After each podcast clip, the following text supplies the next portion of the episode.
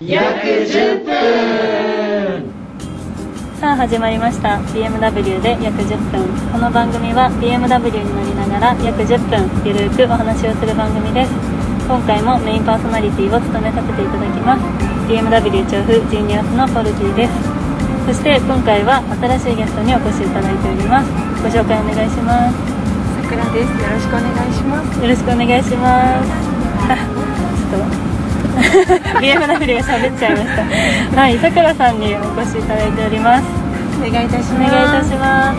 最近一緒にあのお仕事をさせていただいているさくらさんですが実は以前はい。何の仕事？以前 CA をしてました。おお すごい。キャビンアテナントを、まあ、前職でやっていたということで、結構長い期間やられてたんですそうですね10年近く飛んでました。ベテランですいやー。なんか一般で言うとベテランの域かもしれないですけど、割とあの長年働き続けて定年まで働く人が多いのでずっと下っ端でしたね。えー、そうなんですか、はい。意外というか全然あのそイメージがつかないので。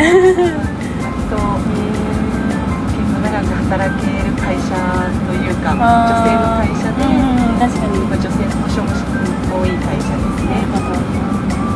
私も実は結構キャビンアテンダント昔から小さい時からの夢で。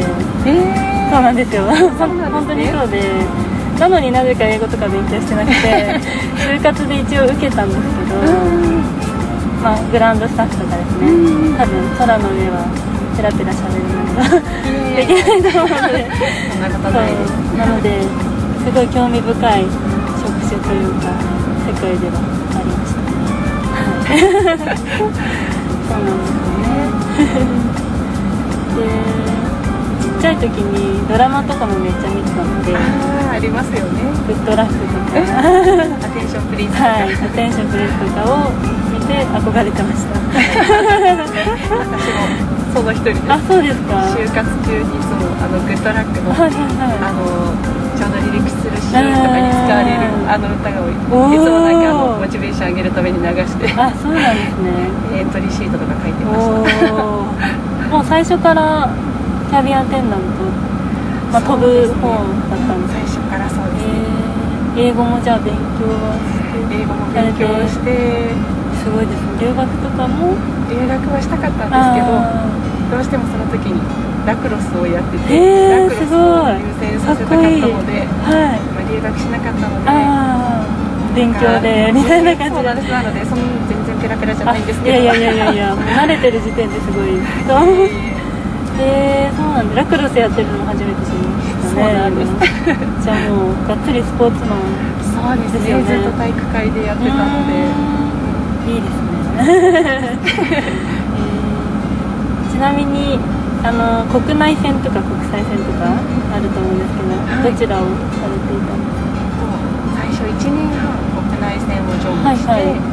でその後順次国際線の訓練に入かって、へ国際線に移行していくっていうパターンで。えそれも希望性とかも？希望は一切、えー。あのなくてもう会社の言われる通りに、言われたタイミングで20人ずつあの訓練に入っていってなので、まあ、人によってその訓練時期やはいはいあとタイミングも全然違うんですけどうん。本当会社の言われるがままにっていうお感じー なるほど。ちょっと軍隊的な感じでえー、訓練ってどういうのをされるんですか？あサービスあの飲み物の、はいはい。まず国内線だと飲み物の出し方のはい。サービススキルを学ぶものと、うんあとは英語の勉強もありましたし、はいはいはい。あと保安業務が一番って言われてるのであの緊急時の時の脱出方法だったり、あと乗ってる機材がはい。737あとはいトリプルセブンはい。767はあとジャンボ。業界用語。わわかんないですよ。いやいいですなんかそういう機材があって機材によってそああのなるほど。ついてるものだったり置いてるものがまた若干変わってくるので全部それを覚えたりだとか。でへえあと化粧の訓練だったり。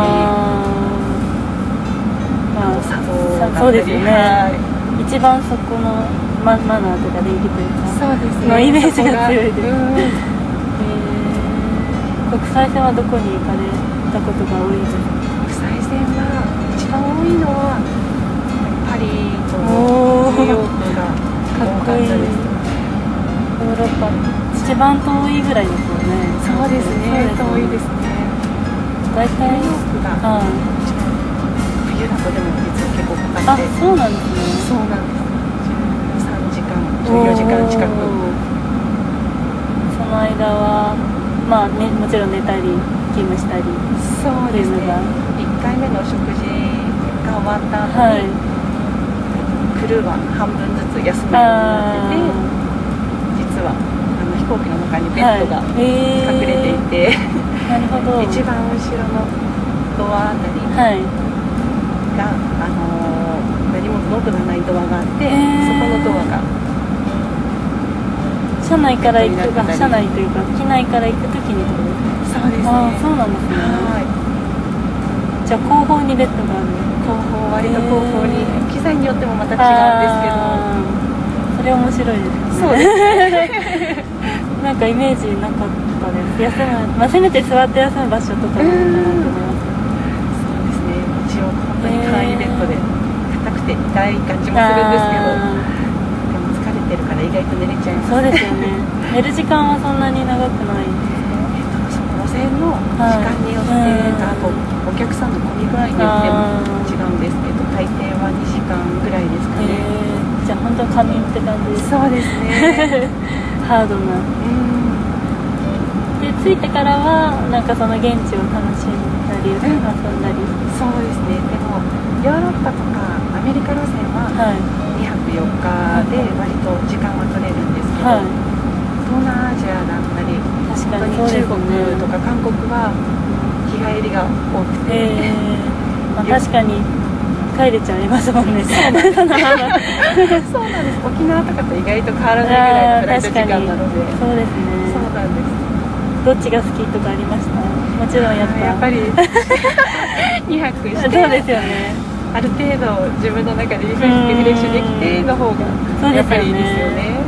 そういうのは向こうでも同じ CA の仲間と遊んだりするんですか？あそれとも本当にここで？うんあのグループで大抵そういうロングフライトをはい取るので、はいはいそのグループの先輩や後輩やうんみんなで行くこともあれば同期が行ったりすることもあるのでその同期と一緒に出かえけたり、ー、楽しそう。一番良かった場所とかってあるんです一番良かったのはもう行けないんですけど、かはい。もう OJT の時にはいはいはい。イタリアに行って、えでやっぱりイタリアのミラノがやっぱりすごく街並みが綺麗で、あーそそううなんんですすなでよ。